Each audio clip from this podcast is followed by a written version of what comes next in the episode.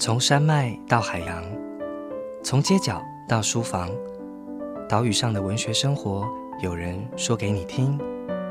台文基地台把文学圈起来。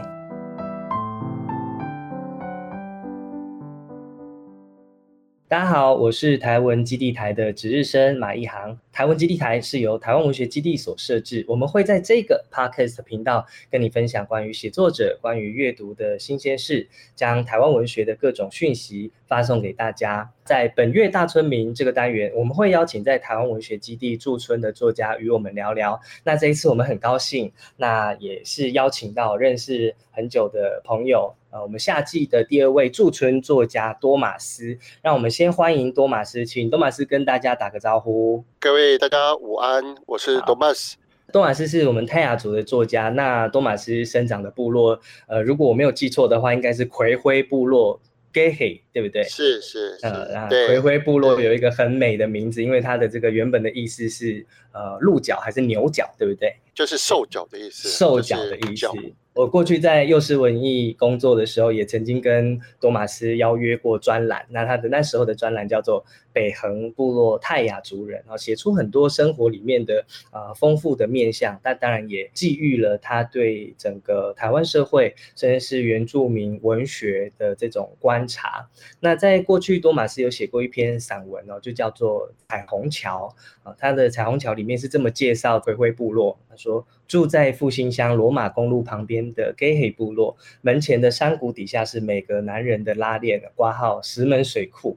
我远远望去是一条蜿蜒的绿色水带，环绕在雪山山脉之间，是一个美丽的山地小部落。那其实这样的一点点的这个段落，其实就把他所居住的这个地带的地理空间啊。视觉的印象跟历史背景带出来，为什么会有历史背景？因为他在散文的接下来，他又提到这个对面的那一座山，就是枕头山。这个六百多公尺的这个枕头山，其实就是大可坎事件的古战场。那也许对大家来说，在文章里面是这样说，对大家来说是一件不痛不痒的小故事，可是对他的祖先来说，是一场惊天地泣鬼神的战役哦。老人家说，这个是一个秘密。我想多马斯其实是一个创作能量非常充沛的作家。从过去你自己的呃散文文集《北很多马斯》，跟近期比如说像长篇的小说《雪国再见》，其实是很不一样的这个情调，有很轻松的，但是同时也有面对历史很沉重的这一面。那多马斯在台湾文学基地的这一段的驻村，你在驻村计划里面，你写的是说要用四万字的小说去呈现一九零七年这个枕头山战役。的这个主轴线去开展，但是同时你又说要用魔幻写实的方式来描述，在这个过去跟现代时空交错之下，泰雅族人如何在历史的夹缝中求生存。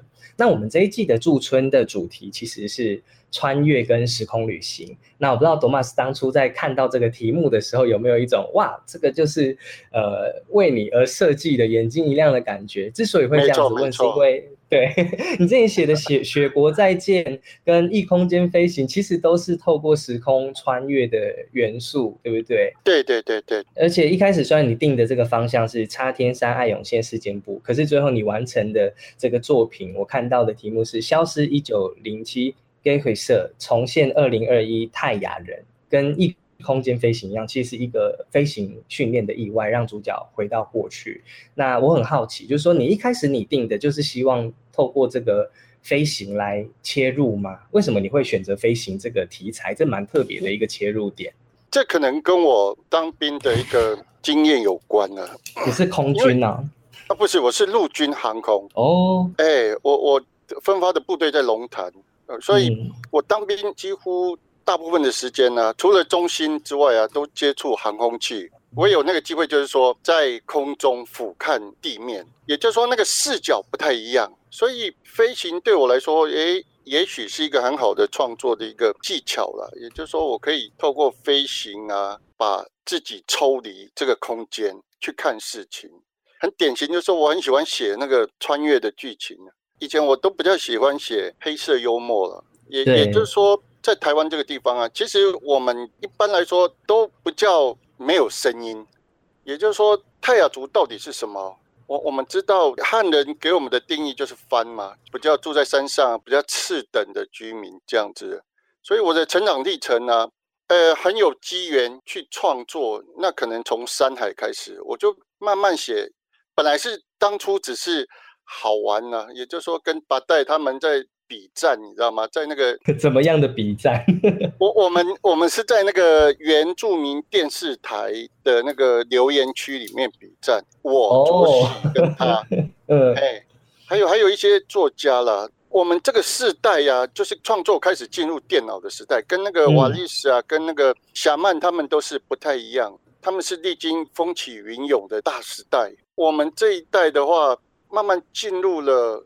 原住民文学被看见的一个时代，是。就是孙老师所开始创的那个山海，嗯，山海的那个世界里面，就是说透过文学奖，那然后可能在。可能对你来说，我想，呃，有一个重点是说，你觉得你开始写作的这个时代，例如说已经有新的这种媒介跟传播的形式，然后作家跟作家之间，就像你刚刚讲的这一段，其实我不太知道，但我觉得很有趣，也就是说，你们开始已经在呃留言区用自己的方式，你可以说是比战，那当然也可以说是对某一些意见的这一些讨论，没错没错，用不一样的方式来理解大家在。想什么？但我觉得这个其实蛮有趣的，因为其实跟你提到的这个飞行跟穿越的手法有一点连结。这个连结的意思其实是，我觉得可以去想说，呃，就你来说，其实是在寻找一种新的。你可以说飞行是对你来说有一个视觉经验，那你也可以说是寻找一种新的形式来切入这一个我们过去经常在处理的这个族群的。议题，也就是说，大家关心的题目可能其实很接近，都是关于我们的历史怎么被看见，我们的声音怎么样被说出来哦。可是，在新的一个时代之下哦，他也许也要寻求不一样的方式跟读者做连结。我觉得其实蛮有趣的，因为其实因为你在台湾文学基地住处，我们旁边的这个常设展。呃，不愿被消失里面，其实我们有做一面墙，就是在谈说，呃，这个台湾文学里面其实有很多跟飞行经验有关的作品，因为像过去台湾呃作家，例如说出国跟飞行都很受到这个管制的时候啊，其实很多作家那他们的那个飞行经验是来自于说他们要去参观战地，例如说呃作家组团，然后要飞往金门。然后要飞往马祖，那可是很多人就会觉得说，哇，呃，一方面是看到了这个保卫我们的这个岛屿，那另外一方面其实也改变了他们的身体感官的经验。所以我觉得飞行这件事情跟原住民文学结合在一起，其实是一件很有趣的事情。但是我觉得，如果我们再延伸下去的话，其实，在你自己的创作历程当中。这个也有一点点改变，因为其实像异空间飞行，好了，呃，到现在新写的这个正在进行中的这个作品，或是有一个阶段性完成的这个作品啊，其实是跟飞行跟穿越有关。但是异空间飞行里面，我记得是有提到，就是说跟赛德克是是雾社事件的这个交汇，对不对？对对对对。然后，但是在新完成的作这个作品里面，却。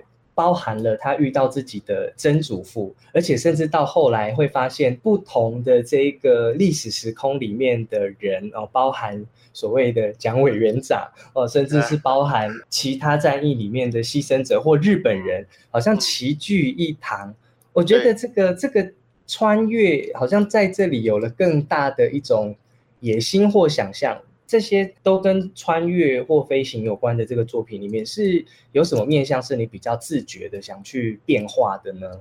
我当初在构思这个时候，我本来想说很规矩的写一个写一部历史小说了，对，也就写写跟着中道正老师啊，也就是说他的《插天山之歌》刚好有写到我的的部落，可是他写的就是以他的视角来看当时日据时代的。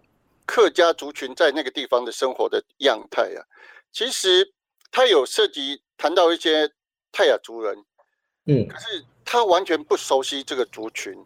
我在很年轻的时候读过那个中老的《马赫坡风云》。你你你你看别人写我们族群的故事啊，你会看起来好像在读武侠小说。骨肉虽然写出来了，他就是写不出我们那种味道，他族人的那种性格。嗯，这就是我为什么希望，就是说透过穿越，因为我们现在时间跟空间一直在位移，我们现在不太可能回到过去。我们知道的过去啊，知道的泰雅族都是文献上面的泰雅族，很吊诡的是，那些文献记录的都不是泰雅族人记录的，是。他们所记录的泰雅族人呢，都是人类学家所记录下来的。嗯，像我们讲我们的嘎嘎，就是我们泰雅族一种精神的一种主体啊，不是泰雅族人，你没有在部落生长过，你完全体会不出来那种感觉。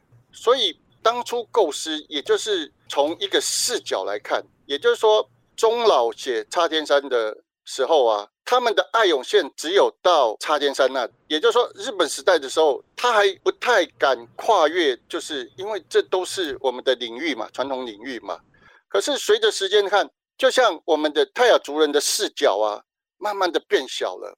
经过国民政府之后啊，汉人一直往上来。经过两次殖民统治之后啊，泰雅族人还是泰雅族人吗？甚至我们的孩子，到底我们是谁？有时候就去让我们去思考。包含我这一辈的很多东西，都从文献上面来去阅读，然后去揣摩，然后去书写创作。也就是说，我们之前之前那个年代的族人，他们的心态是怎么样？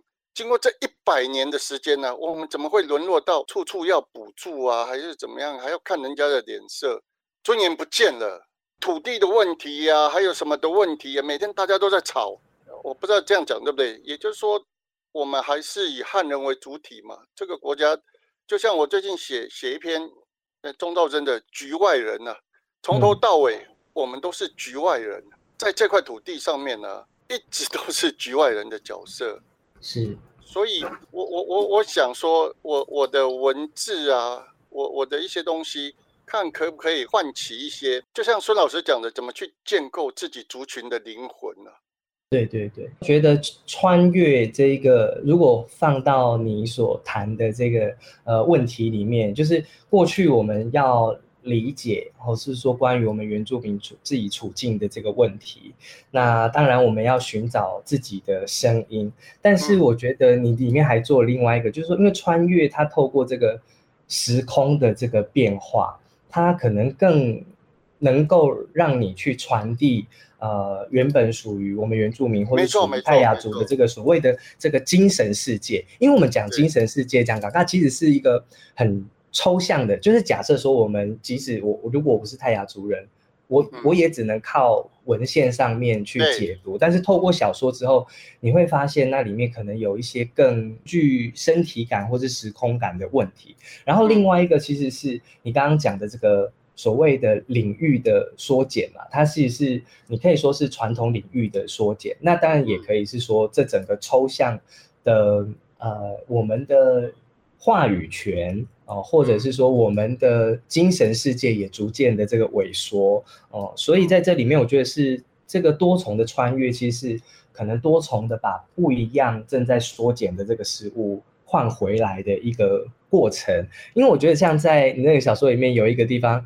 很有趣，就是这一个军人，对不对？他穿越到了一百年前，但是他的那个曾祖父再带他透过那个手机，再进到更早、更久之前的这个时空，然后看完这个事件之后，他说。哎，年轻人，你发表一下你的这个心得，这样子 哦，对对对，这个作为穿越的这个主角，还还要被 Q 说你要发表一下你的这个心得，看起来好像有一点点，就像你的作品里面会出现这个黑色幽默，黑色幽默，对对，我觉得另外幽默一下，嗯，对，幽默一下，但是其实他他要讲的这个。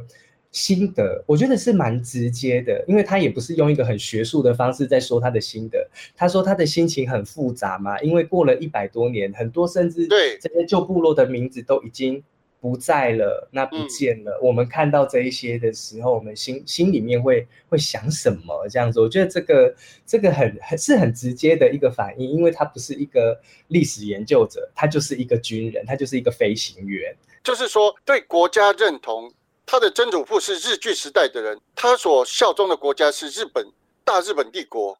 那你现在你这个曾孙子，你穿上军服为谁而战？他当初去南洋是为为日本。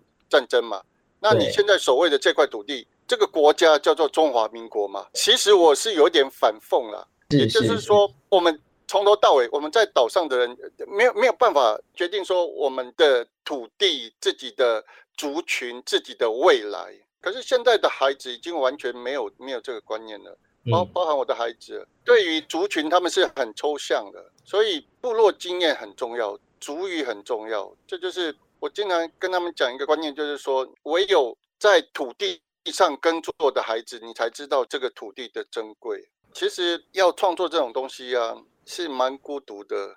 我我也看过你写的东西，你写的诗真的好棒。你你每每个时代的都不太一样哎，而且你们是可以超越我们这一辈啊。对，我们不是应该还算同一代吗？啊，对对对对对。太可爱了。我我觉得你已经。跳脱了，跳脱了我们这种，像我还觉得我我常常跟瓦利斯他们，我都觉得啊，你们都是 LKK 了，可是可是我们其实很多东西都是很相像的，在在创作上面，这很很明显可以看出一个世代世代的改变。对，因为我觉得其实也像你，你刚刚提到，就是说在不同的政权底下，呃，不同的体制之下去牺牲。可是你那个小说里面最后要讲的，其实是如果摆脱了这个国家的这个面相啊，其实这里面不同时代的军人都是为了保护土地跟家人，那回到我们自己族群的主体性。那我觉得也回应到你刚刚讲的这个写作起来有一点点孤独啊，或者是说这个不同世代之间的这个可能写作形式或关注焦点上面的呃差异，但是其实就我自己来讲哦，像我阅读你的作品，阅读巴丹老师的作品，或瓦利斯老师的作品呢，我觉得其实是也像你说的，虽然是在不一样的这个状态底下去写，可是我们也都是试图为土地啊，为为家人来说一点点话。我觉得这可能是另外一种形式的这个穿越跟连接。那我另外一个比较好奇的是说，这个穿越。呃，其实也很多作家去写嘛，例如说杨双子也写穿越，把戴老师的巫女哦，最近要再版了，然后大家要支持，也是穿越，可是他是用巫术来穿越，那可是你的穿越里面都是碰到呃，不管是空难，那或者是天灾这样子，可能是战争的这状态，为什么你会借由这个呃台风，或者说这种灾难去写穿越？因为我们在设计的时候啊。我不知道这这样讲准不准确哈，嗯，也就是说，从我小时候啊，我就一直感觉到是说，这个世界不一定只有存在我们这个空间，也就是说，其实你看哦，人类的空间跟动物的空间，再说灵的空间，有时候你怎么样透过这个结界啊交叠在一起？其实我的设计很简单了，因为你要回到过去，你势必要透过一个一个机制嘛，所以我会想用一种灾变。性的，也就是说，透过这样子的一个变化，其实这个很多很多戏剧都演过了。嗯，对 啊，被雷劈到啊。对对对对对对，因为魔幻写实，你要符合一个逻辑情景。就像我这次写的《消失一九零七年的葵灰色》跟重现二零二一年的泰雅族人，我当初在想的时候，我其实是有一天突然翻到那个。前年呢，有一个空军空军的那个参谋长有没有？他飞那那条航线，那条航线其实我们都很熟，其实很好飞的一条航线，他怎么会撞到山上？嗯，我们可以讲，就是说那个地方就是我们的传统领域啊。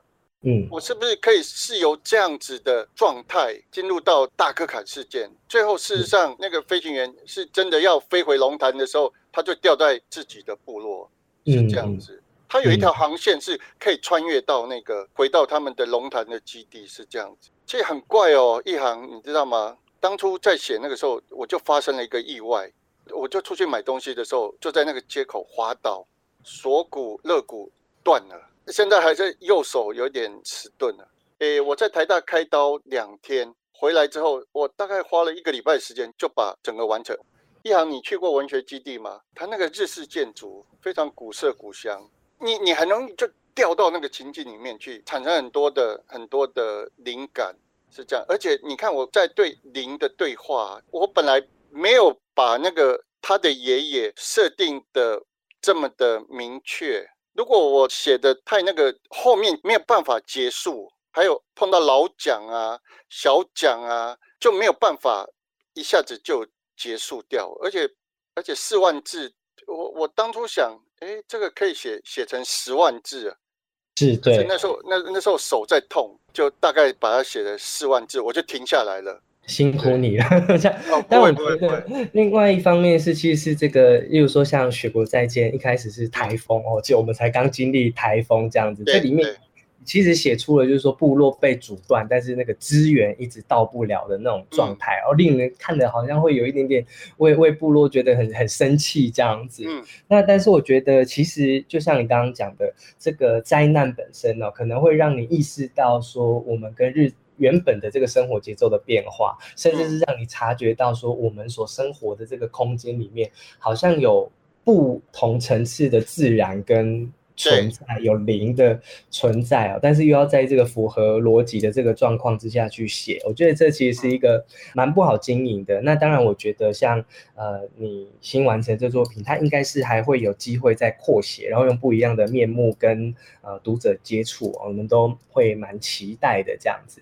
那我想，当然这我们刚刚提到的这些作品呢，其实呃虽然有它严肃的一面。可是，就像我们刚刚提到的，也布置了很多比较这种黑色幽默式的对话。那这个也可以联系到你早期的这个作品《北横多马斯》。那你自己会怎么去理解？就是说，你写作当中又要处理严肃的族群题材，但也希望用比较幽默的方式来呈现。早期我只是很单纯的想要描写。泰雅族人的生活，你你有看《北横多马斯》吗？对不对？对，其实那就是我跟我太太跟小孩子的一个生活的一个，只是说场景我把它拉到部落，也就是说我我我们的那个部落北横多马斯是这样子。那时候在原住民的讨论区啊，我每天就写一篇，以北横多马斯的笔名来每篇写一篇，然后左喜跟那个跟那个八代啊两个为了文学的路线之争啊。他们吵得开，我我我有一点很白目的当中间人，你知道吗？嗯，啊，就是让大家不要这么紧张，像这个润润滑润滑剂对对对对对。那那时候写这个的用意其实没有太大的束缚跟压力，所以早期写起来是比较没有什么压力的。后来随着年纪增长啊，开始有点严肃了。我发现说进入文学奖的时代之后啊，从山海的啊，中华汽车的文学奖到各大文学奖，我跟一些评审聊过，他们是基于第一个没看过，没看过原住民用自己的角度去书写自己的故事，以以前都是汉人写嘛，所以我突然发现，就是说我可以深化一点自己的东西啊，内心里面的东西，族群的东西，我们不再属于是那种小丑啊。就是大家看的原住民，就是那种像沈文成演的那种疯疯癫癫的小丑啊。我们就是那种次等民族，我们也有自己的尊严，也有自己的想法。是以前有一个叫以夷制夷嘛，对不对？我们学了他们的文学之后啊，就用他们的文学来来来书写自己族群的故事。这一路走来啊，文以载道。对我们来说很重要了，也就是说，你书写的文章一定要有一些传承的意义啊。有些东西你没有族群的背景，你你去书写，会让人家觉得好像似是而非的感觉。所以，我这一辈的书写啊，大概就是说，把原住民心里面的东西啊写出来。我觉得蛮有趣的点是，像你刚刚提到，最后这种幽默的这种呈现，一开始可能是为了呃希望去调剂那种彼此之间的这个冲突哦，让这个气氛轻松一点。可是事实上，我觉得你另外一篇也常常被提到的作品，这个《彩虹桥》，这个当初得文学奖的时候，其实就有人说，这个是这个作者是带着呃黑色幽默来看死亡，因为这个叙事者其实是一个从死后在冰柜里面往回溯的这个经验。可是事实上。当时看觉得这个黑色幽默来自于死亡，可是其实现在回头看，这个黑色幽默来自于说历史感的这种断裂。因为你里面提到，就是说这个枕头山是古战场啊，是看原住民电视台慢慢知道。然后这些老人在说这个过去战役的记记忆，其实也很多是加油添醋。所谓的这个先烈哦，你说不是先烈，是破裂记忆的这个破裂。所以这个幽默感，到你刚刚说的这个，其实是要。我们不只是一个扮演一个幽默搞笑小丑的角色，在这个状态底下，其实有很多这个历史认知的这个断层哦，所以我觉得如果大家感兴趣的话，我觉得真的可以去多多感受多马斯作品里面的这种魅力，因为我觉得它不只是单纯是历史，也不只是单纯是搞笑，它其实是在一个很复杂的这种精神面貌之下哦，它所能呈现出来的呃这种呃多。多元的精神世界。好，那我们时间稍微有一点点啊接近尾声，但是我在最后，我想呃再问你一个这个关于呃过去你写的一篇关于水库移民的故事，也就是我在幼师的时候跟你聊了一篇记忆大谈。我觉得这一个主题很有趣，因为其实我们现在如果去看。日月潭的少主，他们的传统领域其实也一样，在这个潭底下。那你在这篇文章里面写到，全世界这是一个世界性的议题，从一九五九到一九八九，对，全世界有三千万的水库移民，而且没有一个人是因为这样的迁徙而改真正改善了他们的生活水准。只是说这样的一个迁徙其实是普世性的，当然在台湾，它同样是一个。它也发生在汉汉人身上，也发生在原住民身上，这样子。那我很期待，或者说有没有未来会再继续处理这样的一个题材？诶，那是我一部的小说啊，叫《流浪者之歌》，也就是写我外公的故事。他们被政府第一个迁到中庄嘛，也就是大溪的中庄。葛乐里台风之后，很吊诡的是，石门水库一放水，就把他们那个中庄全部。全部给那个冲掉了。好，第二次迁徙迁到哪里？迁到大潭，就海普新人地。你是想一个一个原住民，一个泰雅族人在山上生活久，你到海边势必需要很长的时间去适应那里的。对啊，完全不同的生活环境。对，所以我们小时候要去大潭外公家，我们都打赤脚嘛。我第一次踩到那个沙的感觉，是脚都被烫伤了。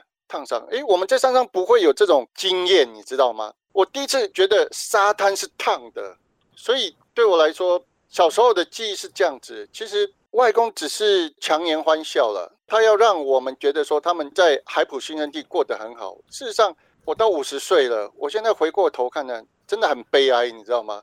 到最后大潭的镉污染，他们种的稻米都不能吃，然后全部被征收，又开始流浪。经过三次的流浪之后啊。你的根在哪里？山上回不去。我的外公最后在安安养院就走了，他的眼睛就望着窗外，可能就是想说想要回家，因为山里面有他的爸爸妈妈，还有他以前耕作的土地。结果那些土地都全部现在在水库底下，蛮悲哀的一件事情。呃，一直写不完，是因为有时候创作你太涉及私人情感的时候啊，会有一点点不知道怎么下手。所以停停走走，要翻一些资料再做，唉，就不知道要怎么做。但也是非常衷心期待，因为我觉得我很，我觉得我刚刚对一个那个场景，真的也是那他那一篇文章的结尾，我觉得非常有感触。就是你刚刚说踩到那个沙的那个感觉，它是一个对你来说异样的生活经经验。可是其实我们要去想的是这个历史的痕迹，我们。过去的不管是家族里面的长辈，或再往前一点，我们整个族群，这个走动的痕迹，这个历史是会是会烫人的，它是要用我们实际身体去感受的。那当然，呃，有这么多的题材等待我们去发挥哦，从穿越的历史到所谓的我们精神世界的这种重新理解跟建立起来。那我觉得你的写作。也真的是很多变，是建立在各种没有没有是语言风格跟主题的变化。那当然，我们也期待多马斯会有更多的变化。谢谢。那作为读者，我想我们也可以从他的作品里面哦，慢慢的也去增。扩增也变化我们自己的世界观跟文学想象。那我们这一个单元的本月大村民啊，到这里告一个段落。我们再一次的谢谢多马斯在啊线上跟所有的读者来分享。希望我们有更多的机会在更多的地方看见你。那在最后也欢迎大家到 Apple 的 Podcast 的留言区底下给我们啊五颗星的评价，或者是对我们的节目有任何的回馈跟建议啊，也可以跟我们说。那我们下次在空中相会。拜拜。